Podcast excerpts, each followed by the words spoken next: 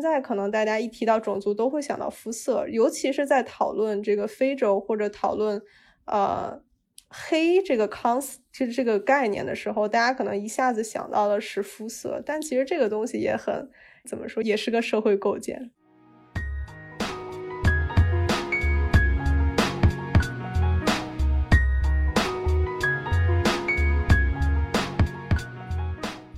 到不同大厦，你的你其实能感受感觉到他们的那种就是气氛不太一样，非常微妙。然后他们其实也不是说只要是黑肤色的人，只要是来自于非洲国家，他们就天天一起这个呃。呃，做生意或者他们就在一起，这个呃叫什么娱乐消遣，或者进行一些这个呃 hang out 什么之类的，也也不是他们自己内部也会有划分，无论是国籍上的还是种族上，其实都有划分。对。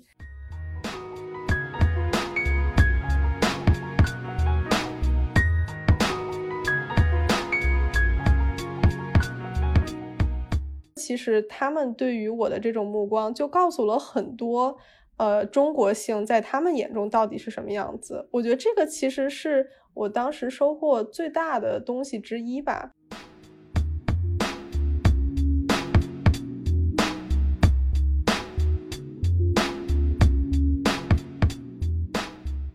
就经常会有朋友就会说，哎，其实你就是在研究一个经济问题啊，你这个种族这个东西太小了，就是你这个你不要把它落到这个 concept 上，你在研究一个经济问题。我说行吧，那 那我确实就在研究一个。当然，这个这个可能这个说的比较夸张，但确实就像你刚才说的，当你研究这些小的每一天的东西的时候，你会发现好多好多东西都在它背后隐隐的在推动它。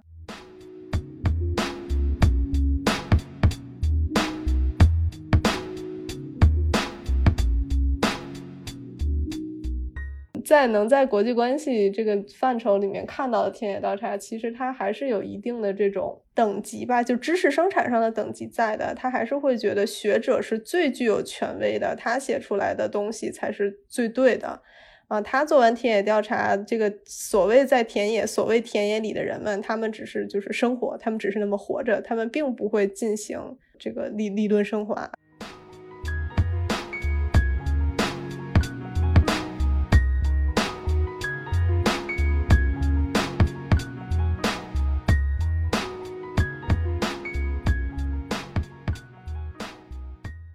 大家好，欢迎来到双重意识的第五期。今天我们请到的嘉宾是我的高中同学，也是我们三个人的共同的好朋友李若玉。李若玉是在 Johns Hopkins University 的嗯 Political Science 读，呃，现在在读 PhD。然后他的这个主要的研究方向，现在他可能还不太确定，但是我们之前对他的了解是，嗯，比如说他的大学毕业时。写的这个嗯毕业论文是有关中非关系的，然后今天我们就是也想就相关话题和他聊一聊，嗯，那请李若玉给我们做一个简短的自我介绍吧。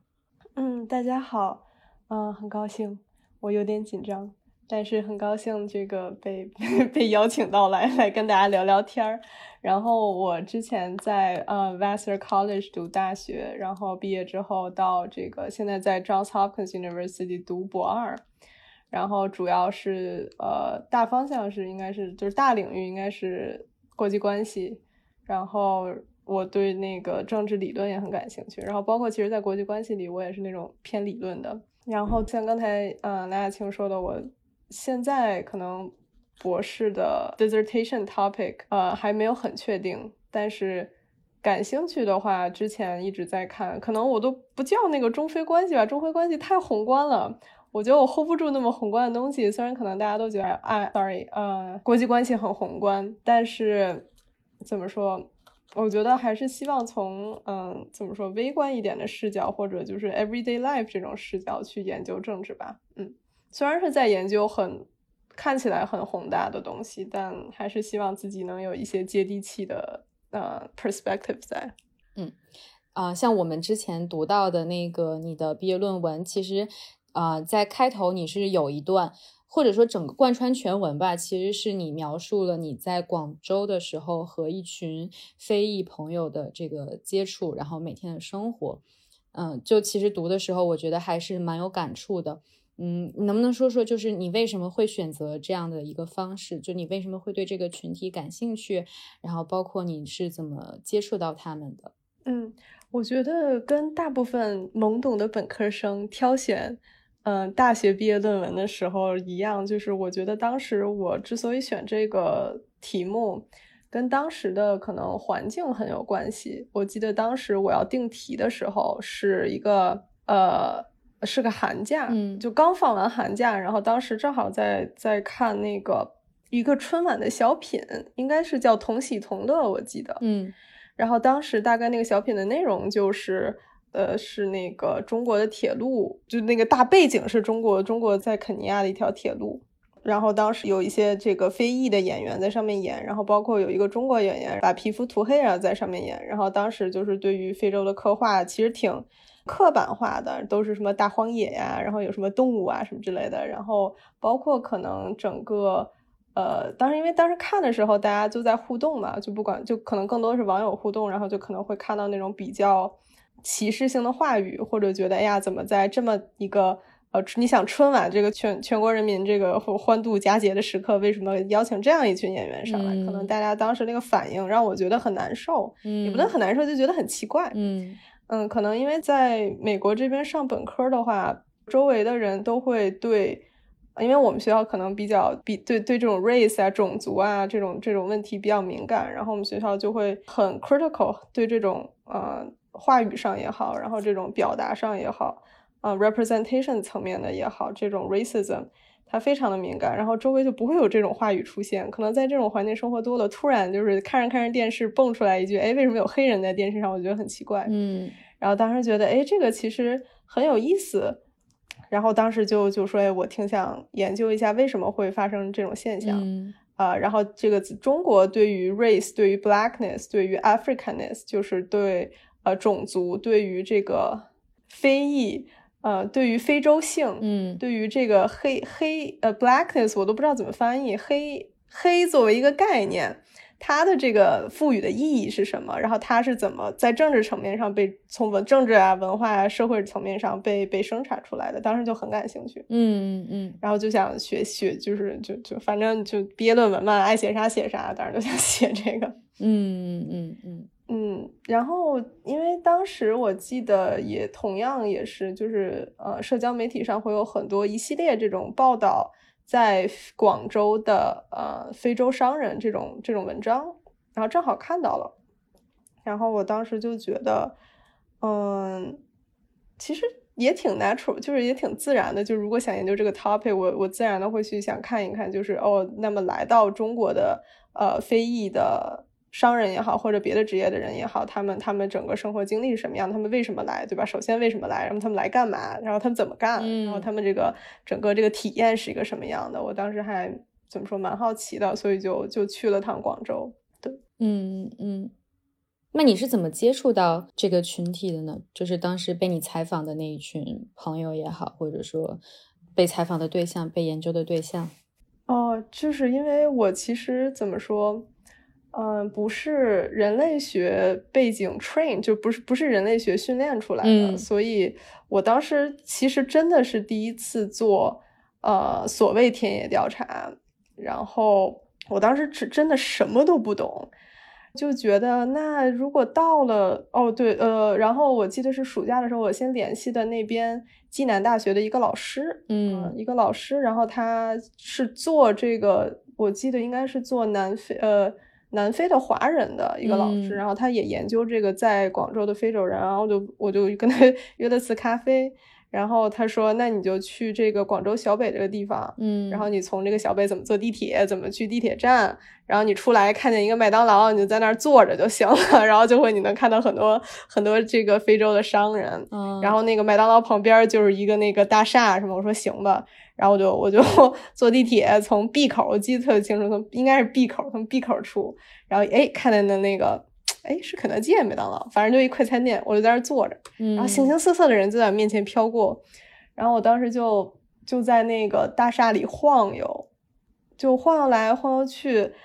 然后只因为。可能对方就是大家也觉得，哎，这么一年轻小姑娘，她也不买东西，因为那是一个就是做外贸的这样一个一个大厦，然后都是店铺嘛，然后就看一年轻小姑娘背一包。就一看就是外地人，然后一看就是跟这大厦没什么关系。然后他们其实也蛮好奇的，因为那大厦一共就四层，嗯。然后我在那四层大概就一直在那逛，然后他们也蛮好奇的。然后就，然后后来我就壮着胆子就去跟他们聊天什么的，然后就慢慢慢慢这样认识了，嗯。然后当时也去那个暨南大学，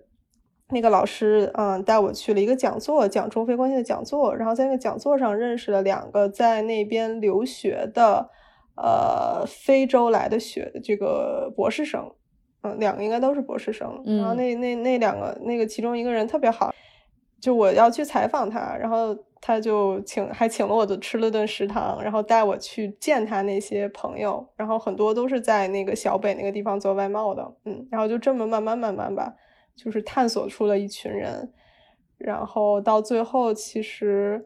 嗯，倒也不能说有，嗯，有有几个其实到现在还有联系，嗯嗯，就还挺好的。但其实，嗯，当时的话，因为他们，嗯，因为工作原因，他们也是这个进进出出中国，所以，而且他们有的时候也不愿意给我留联系方式，所以就是萍水相逢，采访就散，采访完就散那种感觉。对，嗯嗯嗯嗯。呃，我有一个不大大边儿的话题，他们不不愿意留联系方式，是因为就是。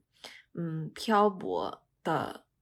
呃生活本身使得联系方式也不大有效嘛。就是比如说经常换号码呀，还是嗯想要隐姓埋名。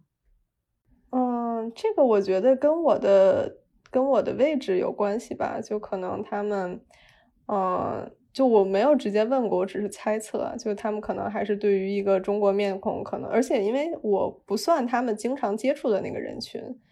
嗯，他们可能经常接触的都是做生意的人啊。我这个这种有点像这种莫名其妙来路不明的中国女学生，就可能他们可能还是有一点戒备吧。在这这我觉得可以理解，就是你像，因为我我经常怎么干呢？因为非常不专业，我这我经常怎么干？我就是大街上碰见一个人，我就跟他说我是干嘛的，我是一个大学生，我要写论文，我我特别感兴趣，我想跟您聊聊天儿，您您您看您行不行？然后当然百分之八十都是不行，当然有百分之二十说行之后，然后聊的时候怎么说？他们其实会把我当成一个陌生人吧，然后你自然而然的不会随便给陌生人你的联系方式，对。但会有那么几个，嗯，关系比较好的，就是老老能见到，然后他也是那种比较热热心的人，那个那个时候确实会会留联系方式，对，嗯嗯嗯。那像那些对你比较热心的那些人，就是你觉得他们是因为对你本身研究的这个课题也有一定的兴趣程度，或者说在这个方面比较有话想说，然后所以就是会和你有更多的接触吗？嗯，其实我觉得有各种方面吧。有人真的是纯好奇，嗯，而且我觉得这个也很有意思，因为如果做这个题目的话，你嗯，在广州小北你碰到的大部分是男性，嗯嗯。我在那个地方只接触到一个，就是来自非洲的女性，然后也其实没有怎么聊。然后呢，我其实觉得这很有意思，就你做田野调查的时候，这种性别上的这种啊 power dynamics，然后就会有那种年轻的来自非洲的小伙子对我非常感兴趣，特别愿意跟我聊天儿，有这种嗯这种，然后也有那种他可能。有很多想说的，他可能他可能闷得慌吧，或者他在中国生意上有困难，或者他不开心，他就很愿意跟我吐槽这些事情。因为我我也会问他，你在中国啊有没有碰到这个嗯类似于歧视的这种这种经历？然后呢，咣咣叽咣叽就能跟我说半个小时。然后这种就是那种可能吐槽性质的。然后另外呢，也有那种，就包括我，其实也会采访一些中国的店主，嗯，然后我当时碰到一个特别好的，嗯，几几位中国的店主，他们是真的是那种感觉我做的东西，他们也很好奇，然后因为他们身处其中，他们也想搞明白，所以他们特别愿意跟我分享，嗯，可能各式各样的人都有吧，嗯。嗯嗯嗯。我觉得像你刚刚说这个，就让我联想到我之前听过的一期播客，啊，我忘了，好像是忽左忽右，我也给那个王若彤和仙露推荐过，他们那一期讲的就是说，在非洲的中国企业家们，就是他们是在非洲如何做生意，然后对非洲当地的人的一些看法。嗯，然后当时就讲的也非常有意思，就是。嗯，简单的概括来说，就他们就是说，呃，当地对于这个中国的这个印象，其实是有很多层面。就有的人会觉得中国好，然后有的人会觉得中国不好。然后好的方面可能来自于，就是确实给当地带来了。一些经济发展的机会，比如说在那边建立工厂啊，然后去干嘛干嘛的。然后不好方面可能就来自于，就是带来的这个机会，你既然是去建工厂、去开发经济，肯定是会。嗯，怎么说？对当地的这种生态环境也好，或者说社会人文环境造成影响、带来改变的，然后可能有一些人会在这个过程中就是受到受到伤害，或者是不平等的待遇。比如说，有的人有机会去工作，有的人没有，或者再甚至就是说去工作，但是实际上是被继续被剥削，以一种被剥削的这个状态。然后我觉得这个就和你刚刚说的那个。嗯，像你采访在广州的这些呃非裔群体，嗯，可能他们生活的层面，就是比如说在中国有没有受到歧视？有的人可能有很多话要说，就是这种非常像你一开始说的非常微观层面的视角，其实我们会发现有很多嗯多层次、多角度、多元、多项的理解，然后它永远都不会像是一个我们在在一些论文或者说一些理论或者说一些。一些主义中看到的那种非常单向的、单方面的那种叙事，比如说，呃，种族歧视就一定是白人对黑人，或者说中国人对非洲人，它也有可能是发生在就是非洲对中国人的歧视，或者甚至在中国就是有中国人对非裔群体的歧视，然后也有可能是非裔群体对中国人的一些误解，然后我觉得。我可能就就比较想问你的，就是说，嗯，在你的这个整个研究的这个过程当中，你自己是怎么去理解这种这种现象的呢？那等会儿哪哪种现象？就是种种族？对，就是种族种族的多项的怎么说？就是它一个非常复杂的嗯过程。就是说，我们如何如何用一个过程发展性的一个角度去看待种族问题，而不是去把它。变成一个种族主义的这种定格，就是好像说种族歧视就是一个定格性的一个东西，就是它如果存在，它就永远存在，它或者它一直是以一个姿态存在这样子的一个问题。嗯嗯嗯嗯嗯嗯，对，其实我觉得你基本上已经讲讲出了核心，反正我是觉得。种族这个东西，包括整个种族这个概念，你你这个这个词这个概念指代的东西，其实，在嗯，根据你的历史背景，根据你的地点，根据文化，然后根据呃，你甚至根据呃，你你的个人经历，可能根据各种不同的因素，可能种族这个东西它会代表有不同的意义，然后它会有各种不一样的历史遗留下来的包袱，然后。它这个在人们身上的体现也各不相同，它造成的影响、造成的后果，呃，伤害也好，或者是因为你有一些种族给你带来的一些优势或者特权，都会，我觉得都会很不一样。然后其实，嗯，其实我我当时就有在回想自己小学的时候嘛，我的所谓种族观是怎么塑造出来的？因为作为一个就是。北北京的一个小学生，然后我就记得很清楚，当时我们的课本里面就写到，嗯，这个世界上有三种人，对吧？都是什么色儿的呢？是这个黄黄色、白色和黑色的。然后其实这个的，对吧？这个我就觉得很有意思。然后，因为你可以发现，在别的文化、别的国家、别的时间地点，那这这绝对就不会说只把人分成三个色儿，或者大家对于人类的这个。呃，想象，呃，首先不一定从颜色，不一定从肤色，其次它不止有三个，对吧？嗯，这个这个东西，当然在不同的文化背景下，它也是一种历历史形成的这个遗留，可能这个经常会学到，比如说这个种族的一些划分，它是这个可能当时殖民者啊到到一个地方，然后他故意的把这个当地的土著。就分化成两到三个群体，然后再把这几个群体给这个叫什么 hierarchies，呃，分分出高下等级，再分层，然后可能让更高的一层去统治更低的一层。但这个东西其实就非常的刻意，对吧？你可以发现它是一个统治的一个工具，你故意把本来是一个社群的人，或者一个或者就是生活在一起的人，然后你把他们本来的这种对于自身的这种划分，然后重新塑造，再重新塑造的同时，你又建立一个非常故故意的这种等级制度，对，来来来去这个。维护你自己的这种 colonial 呃带有殖民性的统治，对这个其实，嗯，当然中中国我觉得不存不太存在这这么明显的这种呃殖民性的对于种族的划分，但是我觉得呃当时我学到的那个白色、黑色和黄色其实也是有一定的这种呃跟跟当时这个整个殖民史也有关系吧，然后包括你。把把人类给分按肤色来分，其实这个东西很奇怪。之前其实不一定是按肤色来分，包括现在可能在别的文化，可能根据你的语言，可能嗯根据你的这个 ethnicity 或者根据你的这个宗教什么来来来对人进行一些区分。然后现在可能大家一提到种族都会想到肤色，尤其是在讨论这个非洲或者讨论呃。黑这个 cons 这这个概念的时候，大家可能一下子想到的是肤色，但其实这个东西也很怎么说，也是个社会构建。对，嗯，在当而且就是我记得我刚去到广州的时候，我就觉得，哎呀，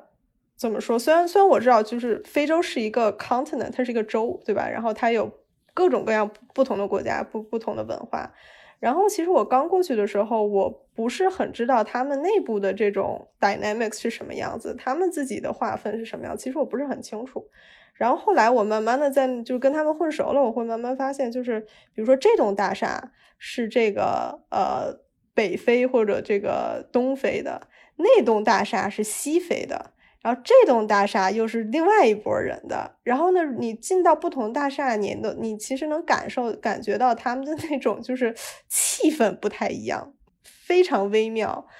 然后他们其实也不是说只要是黑肤色的人，只要是来自于非洲国家，他们就天天一起这个呃呃做生意，或者他们就在一起这个呃叫什么娱乐消遣，或者进行一些这个。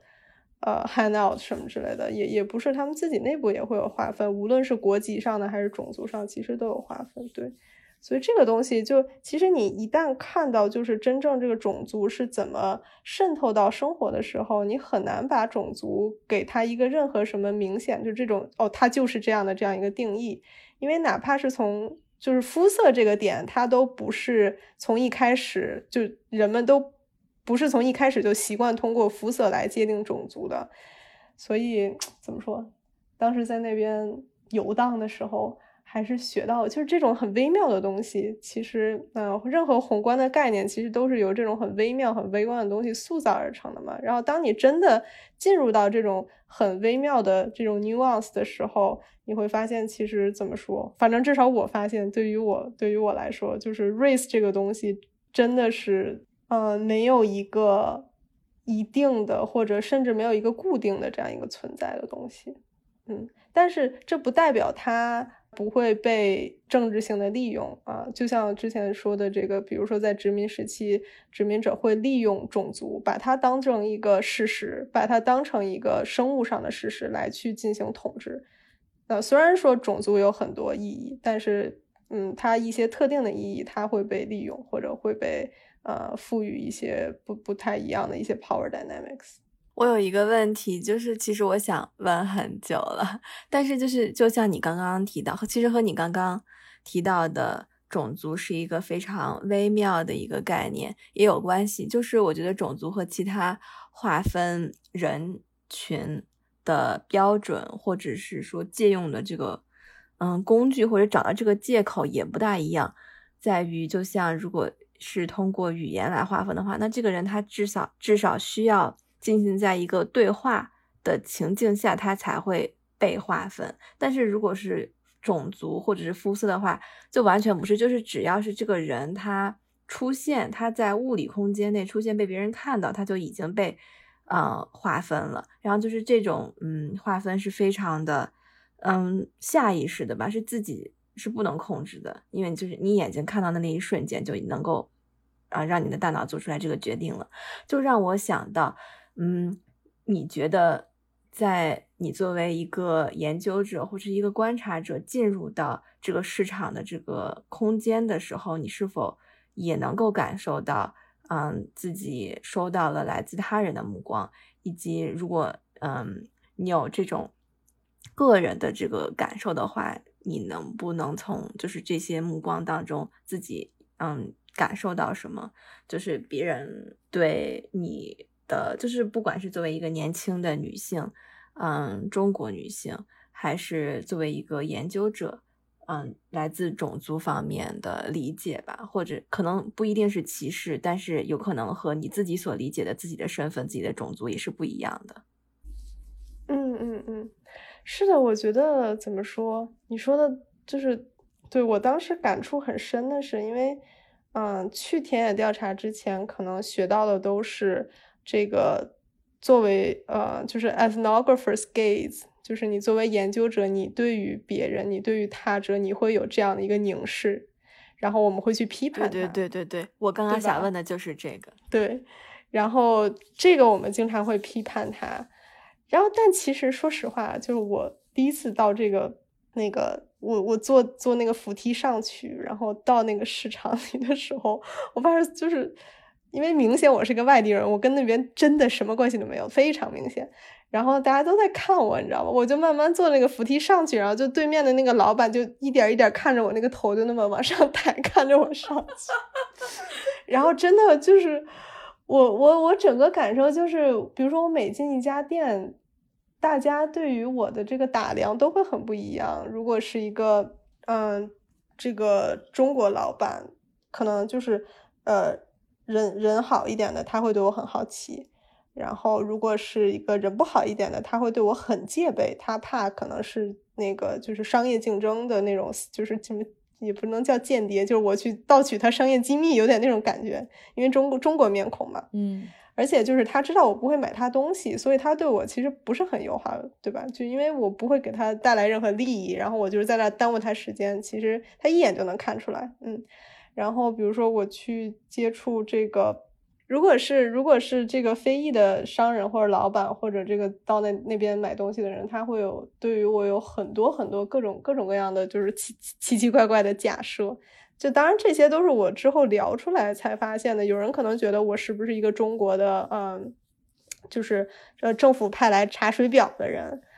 嗯，因为就确实会有那种查他们护照的情况出现，然后他怕我是就是过去查他们护照的。然后也有人觉得就是我是，当然我我很能理解，就是嗯，他可能第一次见到我看我是一个学生，我做这种题目，他肯定会觉得我并不同情他们，或者会觉得我不知道他们经历的这些东西。然后，或者是他们对我有一些敌意，因为我是中国人。然后他们可能在地铁上被中国人这个歧视过，然后他们可能对中国人本身印象就不好，所以他第一次见到我也也对我没什么好印象。对，因为我长了一个中国面孔。对，确实怎么说，他们对于我的这个目光，这个这个凝视，各种各样的都有。然后其实我觉得能从这种目光当中还是能学到很多东西的，就包括其实我在。整个做这个项目的时候的一个很大的问，就更大的一点的问题就是，嗯，Chineseness 到底是怎么被塑造的？我们现在看到的这种中国性是什么样子的？那么其实他们对于我的这种目光，就告诉了很多，呃，中国性在他们眼中到底是什么样子？我觉得这个其实是我当时收获最大的东西之一吧，就是它不见得是那种。文字上、书面上，或者他 interview 的时候、呃采访的时候，他告诉我的信息，而是就在我们相遇的那一秒钟，他眼神里就非常微妙的东西。他看到我的脸的时候带出来的那个东西，嗯嗯，我都不知道我有没有能力把它写到我的论文里面。但是就是那种东西，他告诉我了太多关于呃中国性，或者我就是 Chineseness 对于这些人到底是。个什么大概是个什么东西，什么什么 texture 的东西？对，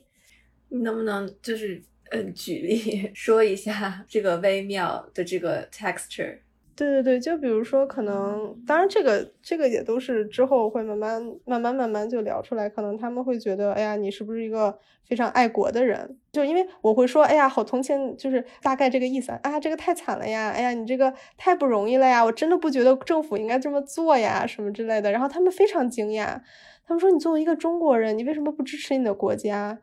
嗯，这个这个好奇怪，你竟然会同情我，嗯，呃，你竟然会站在我的立场，我这个来来自比如说非洲某小国家的立场来替我想啊，你竟然会这么想，我请你吃顿饭吧，特别有意思。然后包括那种比如说看到我就会觉得我很有钱之类的，当然这个也会影射到，嗯，他们对中国的一些想象，比如说这个中国可能是嗯比较有钱的一个国家。然后这个中国，他们之所以来，很多人都是这个来中国会觉得中国是一个现代化的一个国家。然后，呃，包括中国在在非洲那边，呃的那种宣传片什么的，也都是什么光鲜亮丽啊、高楼大厦呀、干净的地铁什么之类的。然后来了之后，他们才会才发现哦，原来不是这么回事儿。然后就就跟可能像跟我聊天之后，可能先是。嗯，假设我是一个有钱的这个爱爱国爱国的小女孩，然后可能聊着聊才发现，哦，她其实嗯没什么钱，就是一穷学生。然后哎，她也没有那么爱国。然后哎，那跟她聊天还挺有意思的。然后就慢慢慢慢，这种戒备心，这种对于我的一些假设，嗯，对于我所代表东西的一些假设，才慢慢的放下。我就想补。嗯，也不算是补充吧，但可能就是澄清一个特别小的点，就是当你说他们觉得你是不是爱国的时候，是不是就是对“爱国”这个词的定义是说，嗯，怎么说，就比较支持国家的一些政策或者是立场，对，对于某些事情，比如说我可能不支持一些决定，但我仍然觉得我是一个爱国的人，就是在某一些层面上，我觉得我热爱我的家乡，然后热爱就是这片这个怎么说，就是。我生长的这个地方，但并不代表就是说我要支持他的很多东西，就是这个可能一方面是无条件的呃民族主义或者说嗯爱国主义，然后另外一方面可能是个人情感上爱国，就可能不太一样。嗯嗯嗯，对我我指的是就是支持国家政策这个层面。对，嗯嗯嗯嗯，我其实也有一个想要，刚刚我们在讨论的这个。凝视，或者说通过眼睛的第一次看到一个和自己长相不一样，或者说不一定长相不一样，但就这个人他整个人带着的这个氛围，就是当他走进来这一瞬间，我们就知道他可能不属于这个群体，或者说他带有某一些特征能够吸引到我们眼球的这种时刻的发生，和我们所说的嗯比较有比较长期的，或者说比较系统的嗯。种族歧视的区别吧，就是我觉得，嗯，对一个看起来和我本身生活在的这个社区的人非常不一样的人，有一个反应，就比如说是敌对的也好，是友好或者说是好奇的这个反应，我觉得都是比较自然的。就是它是一个，就是我们如何如何对外界的事物，就是产生理解也好，或者是学习也好，这个一个非常自然的反应。但是我们说，就有的时候，为什么说种族歧视这件事情存在，是因为我们对于某一个群体，或者说某一群，嗯，人也好，事物也好，就是他的认知可能来自于一个片面的，或者说一个由嗯，充满了被被权力和暴力覆盖的一种呃叙事和刻画，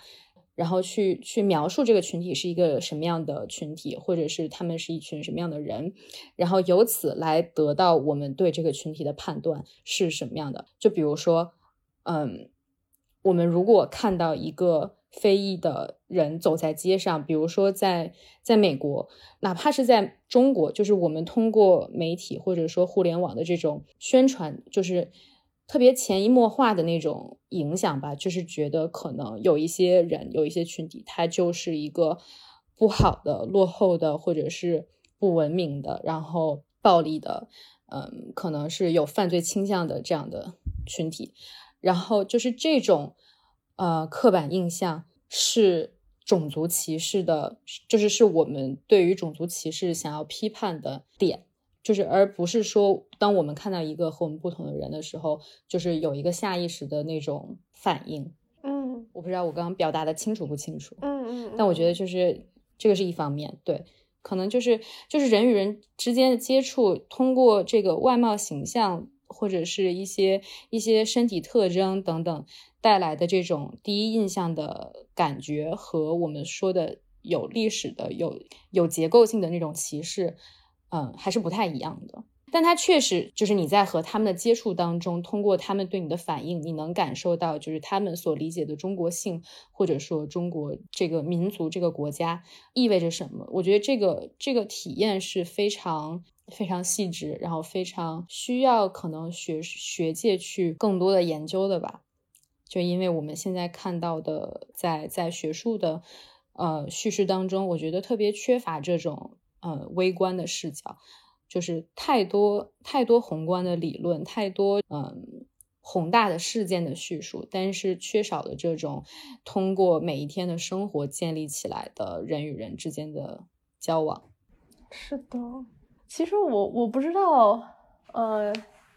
应该应不应该区分，我不知道，但是嗯，我会觉得，其实我们也不能假定，就是在每天的交流中，如果比如说两个。族群的人每天交流中，他们关系就会变好，其实不一定啊，反而可能也会变得越来越差。或者就像当时我在广州采访的很多中国店主，你看他们天天跟这个来自非洲各国的商人做生意，但他们还是就是，比如说觉得他们这个脏啊，觉得就瞧不起啊，觉得他们不行啊。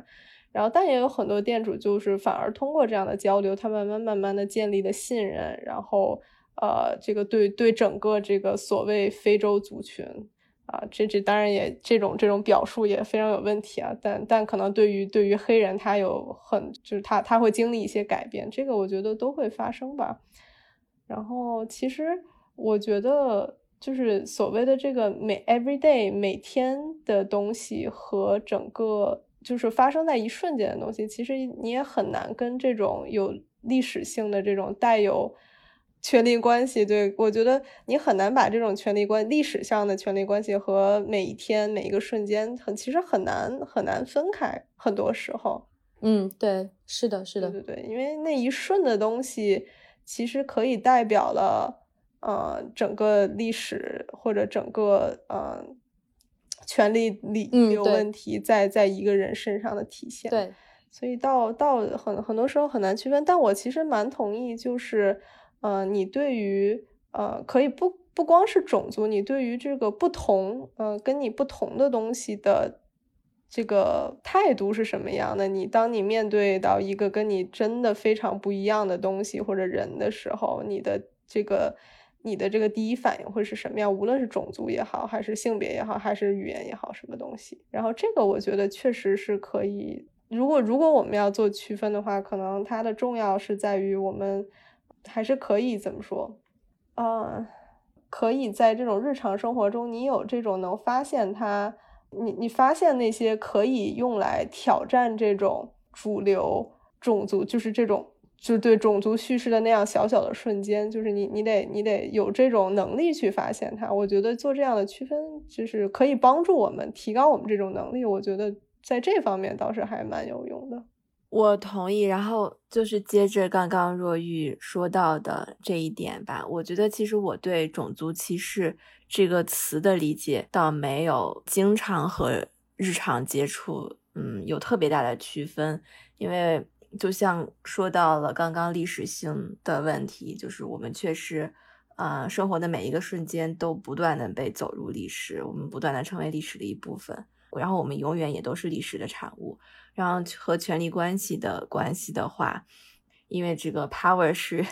是无处不在的，我们的任何一个行为，嗯，也都是某一种权力关系的结果。然后我们也不断在制造新的权力关系，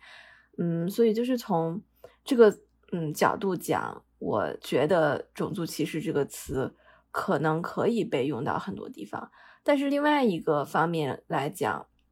它可以被用到很多地方，也创造了很多。嗯，拒绝这个词，或者是解构这个词的机会，嗯，就是在于可能，嗯，我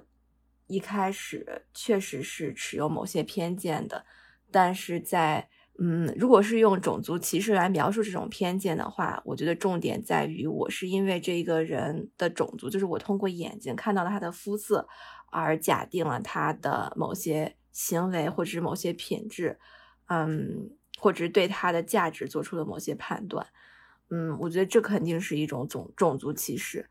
而。嗯，如果我能够在日常的我作为一个人和他作为一个个体，不仅仅是这个种族的一部分，就仅仅是一个人接触的过程当中，能够慢慢的把我对于他停留在种族这个层面的印象还原成他一个立体的和我生活在同一个世界、同一个三维空间下的人，嗯，去感受的话，那么就即使是有的这种偏见，基于种族的偏见，也会被慢慢消解。而我和他在个人层面上面的种族歧视也得到了啊一定的消解。嗯，我觉得我还想再澄清一下，我我刚刚说的意思，并不是说应该把 everyday life 或者说每一天的这种日常生活的交往和和系统性或者说历史性的歧视分割开，因为它确实就是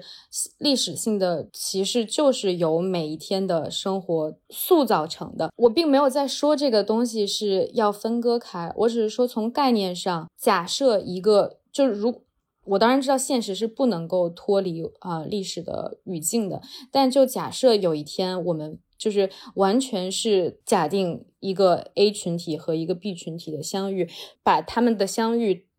放到一个脱离我们现在所生活的这个现实的这个 context 这个语境当中，就我觉得就是那一种呃相遇的时候的反应，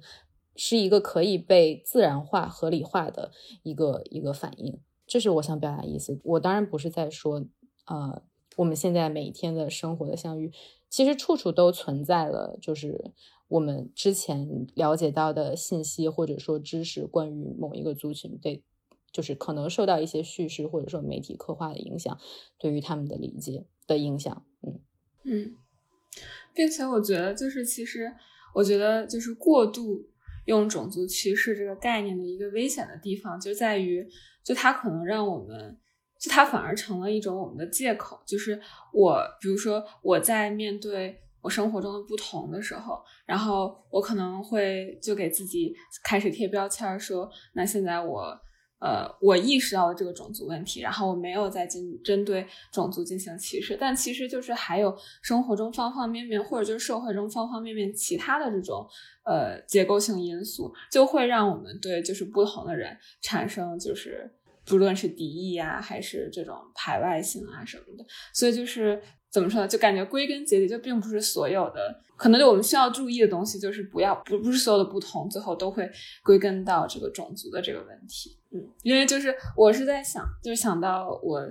嗯，之前可能提到过那本书，叫嗯呃，是一个白人的人类学家，但他在香港就港中文任教，然后呢，他也是做一个非常相类似的项目，然后他就是在呃在十年之前，就是那个时候的香港可能跟现在的跟两三年前的广州非常的像，然后。就是他就是在这个大厦里面，也是去观察，呃，这个不同族群的人如何去交流嘛。然后他他其中的一个 argument 就是说，一个论点就是说，呃，其实是某种程度上是这个新自由主义这种对于效率及呃效益的极度追求，反而成为了让我们就是可以忽略这个种族之间不同这样一个弥合的这样一个呃机会。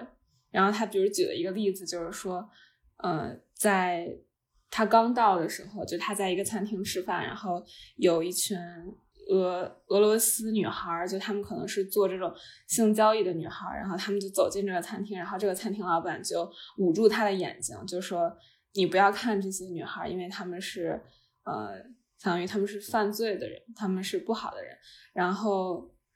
但等三周之后。就因为这这帮女孩，她们可能是刚刚来这个大厦吧然后但是等三周之后，就她再来这个餐厅吃饭的时候，这老板就表示出了一种同情，就是说，我现在理解他们了，因为就是他们也是跟我们一样要挣钱的人，那我们就是彼此理解，所以其实就是反而是这种嗯其他的社会结构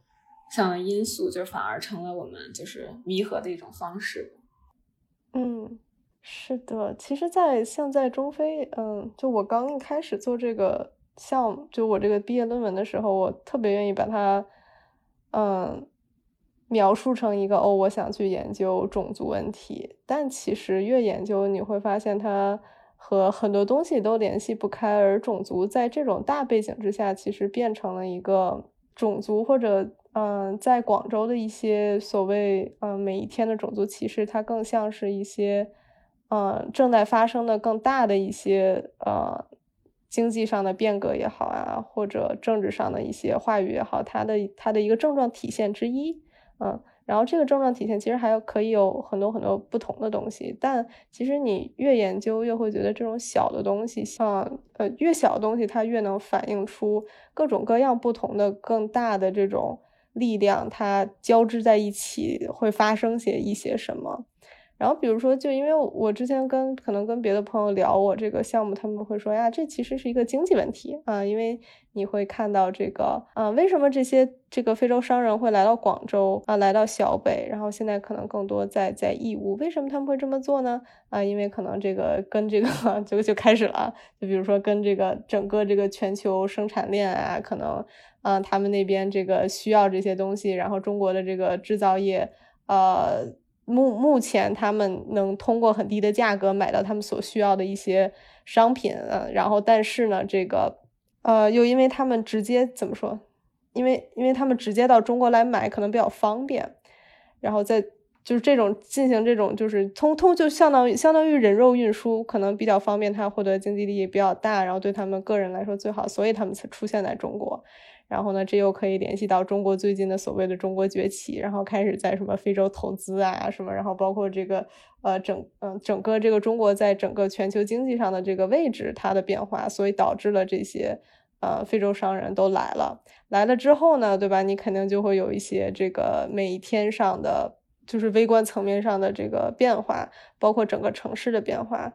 当然，这个非洲商人在小北的出现已经很久了，但可能之前小北并就并没有那么多的非洲商人。然后他这个非洲商人的出现，然后导致这个就其实小北那个附近的设施它会改变，然后它的这个呃人人口构成也会改变，然后就然后呢。就经常会有朋友就会说，哎，其实你就是在研究一个经济问题啊，你这个种族这个东西太小了，就是你这个你不要把它落到这个 concept 上，你在研究一个经济问题。我说行吧，那那我确实就在研究一个。当然，这个这个可能这个说的比较夸张，但确实就像你刚才说的，当你研究这些小的每一天的东西的时候，你会发现好多好多东西都在它背后隐隐的在推动它啊，无论是大的这个中非经济。还是什么贸易，还是这种每一天的城市上的变化，还是人们心理上的变化，都都构成了这个故事吧。只能把它当成那故事。我最后写着写着都把它当成一个故事来写了，就是已经很难找出一个框架啊，可能也是我这个水平有限啊，呃，很难找出一个一体的框架。我到底是用阶级来解释它？我到底是用种族来看待它，我还到底还是用什么 global economy 来去看它，我还是用后殖民什么的。其实我觉得在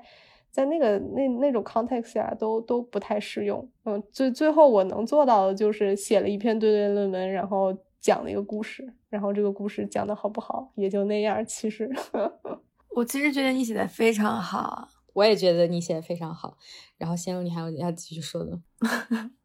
就是我觉得。就像你刚刚说的，人和人接触的故事是很多大的故事框架没有办法展现给我们的，因为可能我们嗯去为了呃，如果我们想要了解接触更嗯 diverse 不同的嗯种族框架，去发现人和人关系的新的形式，嗯新的可能性，还有新的嗯经济行为的可能性，都是要从非常具体的最微小的人和人接触。就是这些生活当中的细节开始的，然后这些是这些宏大的框架不能提供给我们的。而且我觉得，嗯，你的 thesis 作为一个故事很打动人。谢谢。我觉得确实这也就是可能这种民族志存在的意义，就是他去发通过这种微观上面的观察去发现理论上面的不足，然后去，呃。试图用新的去补充之前的理论框架，还是说从一个新的角度去提出一个新的理论框架，为之前的这种做一个补充吧？嗯，我也是。我今天下午读你这个文章的时候，我没有读完，我读了前面第一章，然后我觉得就是特别的，就是真的像读故事一样，特别的酣畅淋漓的。别别别，我我我不是这个做民族志 by training，所以我真的是一个门外汉。我只是觉得，其实我我真的是觉得，研究任何一个地区。尤其是因为我我在国际关系这个领域，就经常会碰到，比如说文章里说中东它就这样这样这样的，然后其实这个学者连中东都没有去过。当然也不是说你做一个地方的研究，你必须去那个地方，而是说你对于你这个地方的态度到底是什么样子的。反正我当时做我这个 thesis 的时候，我就觉得，既然我研究的是这个议题。那我至少要知道它这个这个议题所背后涉及到的人群，当然这只是一小部分人群啊，他们人这些人群他们生活状态啊，或者这个整个这个事件的这个 texture 是什么样子的，我我我我得去稍微哪怕是很浅很浅的体验一下，我也得去我也得去看看它，要不我都不敢在纸上写字儿，你知道吗？我很难做到这个，像我读的一些。呃，文章他他就说呀，这个中东就是如何如何，你都没去过，你瞎瞎说啥，对吧？嗯，当然这个可能 有点严苛啊，但我觉得对，主要是看你对于这种大议题的态度是什么吧。我觉得这即将开启一个对国际关系 整个学科的批评。没有没有，我还是觉得这个怎么说，整个国际关系还是可以的，还是可以的。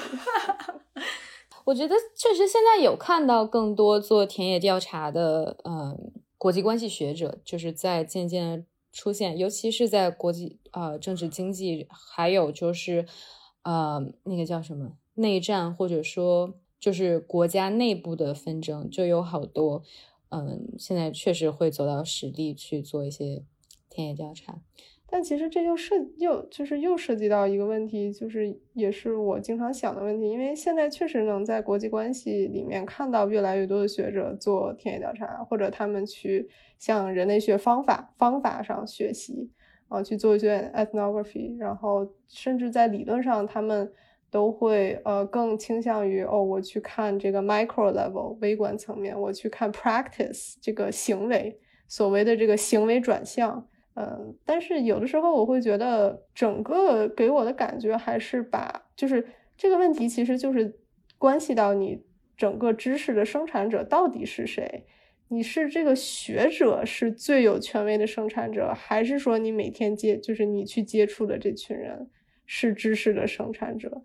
包括他们所干的到你或者咱们或者学者所干的到底是不是生产知识？你是知识还是什么别的东西？还是经历？还是故事啊？还是这个神话？对吧？这个我觉得都是可以反思的东西。然后我觉得现在。艾尔啊，又开始吐槽这个自己的 领域了。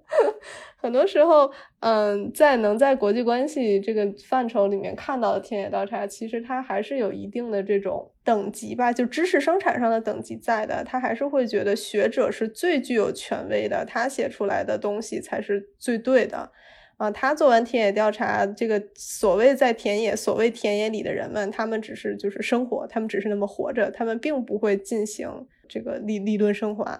啊，或者什么这个贯贯贯通古今，他们不会考虑历史，啊，经常会有这种调调在，所以学者的这个姿态就是我们贯通古今，我们这个对比中外，我们进行这个理论化上升，于是我们产出的是知识，首先是知识，然后其次我们产出的知识更好。啊，当然我理解啊，作为学者，作为学术圈，你需要这个 justify 一下自己为什么存在。但另一方面，我又觉得，如果你还有这种在知识生产上的这种 hierarchy 在，其实你做田野调查也没有那么那么田野调查。嗯，我觉得我另一个对于很多现在在至少在我的这个学科政治科学里面，很多田野调查的一个观感就是。很多学者他是带着一个非常细致，然后他已经构想非常非常完整的一个一个课题，或者说一个 hypothesis，那个叫什么假设，就是猜想去的，去到对去到那个地方的，然后他会设计出来一套方法，比如说一个。一种实验，然后让当地的这个人去，他会先了解这个地方怎么样怎么样，然后最后找到一群人，然后去精心设计一种所谓的 natural experiment，就是自然实验，然后去验证他的这个猜想是真的还是假的，然后再最后再再得出他的结论。但就感觉整个这个过程，就是他的这个问题的产出。的来源可能并不是来自于他要研究的这个地方的本身，而是，嗯，是的，而是他把他去到的那个地方，那里的生活，那里的人们当成了一个他研究产出结果的一个工具。是的，对，可能可能这个话说有点过了，但我觉得我有一个这样一个感觉。我觉得这个还挺明显。我记得我当时我导师，呃，我我现在的导师跟我聊，你真的要是想。啊，解决问题什么的，你不应该去。你就是对于当地 community 啊，人家都在学，比如说怎么种庄稼，怎么种树啊，谁去学这个种种族什么怎么怎么着的？你要是真的 真的说这个生产一些有用的知识，你就去学种树吧。当然开玩笑，当然开玩笑，你就去去学种树吧。我说我说行吧，就这个其实就能看出来，很多时候，比如说我我会问出的问题和真的。到所谓田野，我觉得田野这个表述也很有问题，嗯，但就这么姑且的用着。到到田野上，这个稍微哪怕就是第一天稍微看一看，都会问出很不一样的问题。然后这个就是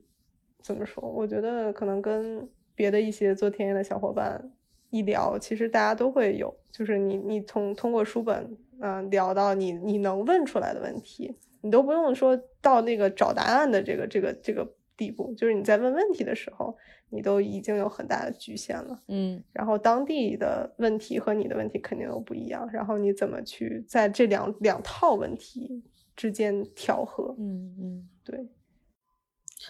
嗯，这让我想到就是我一直可能在考虑的一个问题，就是嗯，作为如果我们想研究一个社群或者一个呃田野，那就是如果我们自己认为我们是外来外来者，或者就是我们自己是不属于这个社群的话，那就是我们到底有多少的能力，或者有多 qualify 去研究这个课题？所以我还挺好奇，就是在你，因为就感觉你在刚才叙述自己这个田野经历的时候，也一直在强调，就是自己一开始是一个就是外来者的身份，就是我还挺好奇这个外来者的身份。嗯，就是你可能在整个这这个就是研究的过程中，你对这个外来者的身份去研究这件事情，就是你有什么反思，或者就对我这个问题你有什么看法？天呐，我觉得我被架到了一个我并不是 well trained 的这样一个，其实我真的我这个这个叫什么呃 discipline training，其实并没有把我往这么 train，只是我个人觉得我应该这么去做啊。但我怎么我就觉得，其实这个问题在人类学界已经被讨论了很多很多，就是很多很多年了。就是你的这个 researcher，你的 position 到底是什么？但怎么说？其实我觉得联系回到就是就是这个中非这个问题，就是因为经常会讨论中非是在一个呃国际化这样一个角度下嘛，国际国呃全球 sorry 全球化角度下嘛，然后说是因为全球化。然后导致这些种中呃中非之间的这个来往更多了，所以这个人人人群之间来往，所以我觉得如果把这种 inside outside 放在这个全球化的背景下来看，我反而觉得也很有意思，因为我其实会觉得，嗯，对，不仅是在高度全球化的现在，其实在全球化还没有开始的时候。大家都已经在互相交流，都已经在有很多跨文化、跨区地地区的交流，所以你其实 inside outside 这个 boundary 其实，嗯，很多时候都很难界定，然后也是一个非常动态的一个东西。当然，当然，这里需要反思的是，呃，谁可以更好的去跨越这条线？你肯定，比如说我作为一个会说中文和英语的人。比如说我，我可能更更容易去让对方不觉得、不太觉得我是一个外来者，或者我外来者这个身份，我可以尽量的让他没有，或者我可以尽量的这个跟他们交流，然后摆脱一些这个外来者的这种对大家对于外来者的想象。但是这个这个怎么说，又是一个带有 power 的问题了。虽然我们可以说这个 inside outside 在这个全球化。背景下已经没有那么明显，嗯，但但就是谁可以做到？就当然就就就这个就很怎么说，有点有点 cliche 了。你作为一个可能白人白人男性，你可能到哪里都都有很好的 access，对吧？呃，这个是需要反思的，对。而且其实我个人角度来讲，我觉得 in inside outside outsider insider，其实这个划分挺挺怎么说，值得反思的吧？就是我其实因为这个会。就又联系到，比如说任何一个文化或者任何一个族群，它它这个边界到底是谁画的？因为你只有画了边界，才有 inside outside 嘛，才有外来者这个呃内内部者嘛。然后就是我会觉得，其实并没有一个什么文化或者一个什么族群，它是完全的 inside。你哪怕这个族族群内，你也会有一些时候，你会觉得自己是一个外来者。这个这个。这个大家可能都有经历，哪怕你跟一群很熟的朋友，你有的时候还会觉得很陌生，对吧？然后这个也 vice versa，也相反，你可能在你作为一个外来者，然后你可能还会发现你跟所谓这个里面的人可能会分享很多相似的东西，嗯，然后对，所以有的时候其实 conceptually 在理论层面上，我会觉得这条线呃不是那么存在，它并不是那么。那么那么可怕，或者那么阻挡我研究，但其实，在 practically 层面上，就是这是一个需要反思的东西。就是嗯，作为研究者，作为研究者需要反思，我为什么可以跟这个人讲上话？是不是因为我的教育，因为我的这个家庭背景啊？他给我上升的，给我提高到了一个平台，让我有机会去学英语，然后于是我才能跟他讲上话。这个我觉得倒是可以反思。而且哦，对，补补一句啊，就是外来者，其实怎么说，我当时我都其实没把自己当成外来者，因为我会觉得在广州的那些非洲商人，他们被外来化的这个程度更深，就是他们是被外来者这个标签或者外来者这个位置受影响，受就是他肯定受的影响比我受的大，对吧？所以我当时倒并没有，嗯。非常就是纠结于哦，我自己是不是一个外来者？然后我当时可能更关注的是他们当被架到外来者这个位置上，因为他们确实在生活当在在广州的生活或者什么什么，他们干什么，他们都会被当做外来者，而且这个 inside outside 就非常的泾渭分明了。你就是个黑人，你就不是本地人，你无论待多少年，你就不是本地人。然后，嗯，这这会导致很多生活上的事情。嗯，比如说你的护照会被查，啊，你坐地铁会被摸，然后这个是让我觉得，就是他们被这条线，这条泾渭分明的线影响的更深，所以我当时其实并没有太往自己身上想，我被这条呃，我受这条线的影响有多大，我倒没有那么想。对我有一个问题，就是就是你这个你在 introduction 里面写，在文章这 introduction 里面写。就是说，一个地方的理论不能贸然的应用到另外一个地方。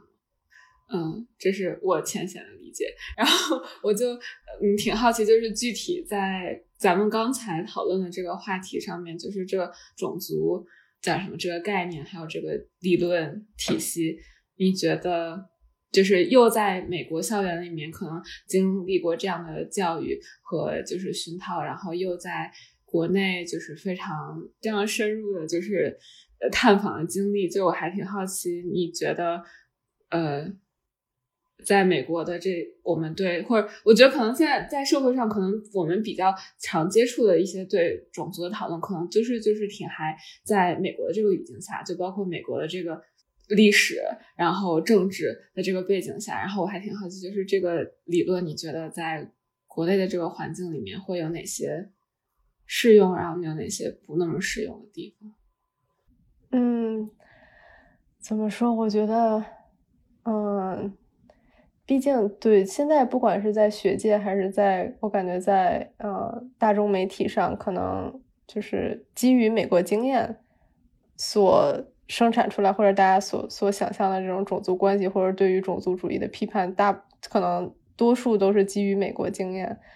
然后美国经验可能是它是基于当时这个奴隶制啊，然后南北战争那个时候啊，然后包括之后 Jim Crow，然后包括现在的这个呃，现在可能大家讨论的更多是 mass incarceration，就是大范围的把黑人就是叫这个怎么翻译关呃关押，呃对监禁对。然后我觉得这个东西，当然这些历史经验肯定每个国家不一样，然后怎么说也不仅仅只是一个白人和黑人对立的问题。但是嗯，我觉得可以作为一个理论框架去思考的是这种。呃，racialization 的过程就是你不把种族当成一个已经结束了的 end product，嗯，而你把它想象成一个建立这种有种就基于种族的这样一个一种权利关系，你可以这样，我我觉得我我当时是这样思考的，就是我不一定觉得这个中国对于中国人对于种族的这个概念一定也是什么白这个对立黑，然后或者它基于这个呃。呃，叫什么？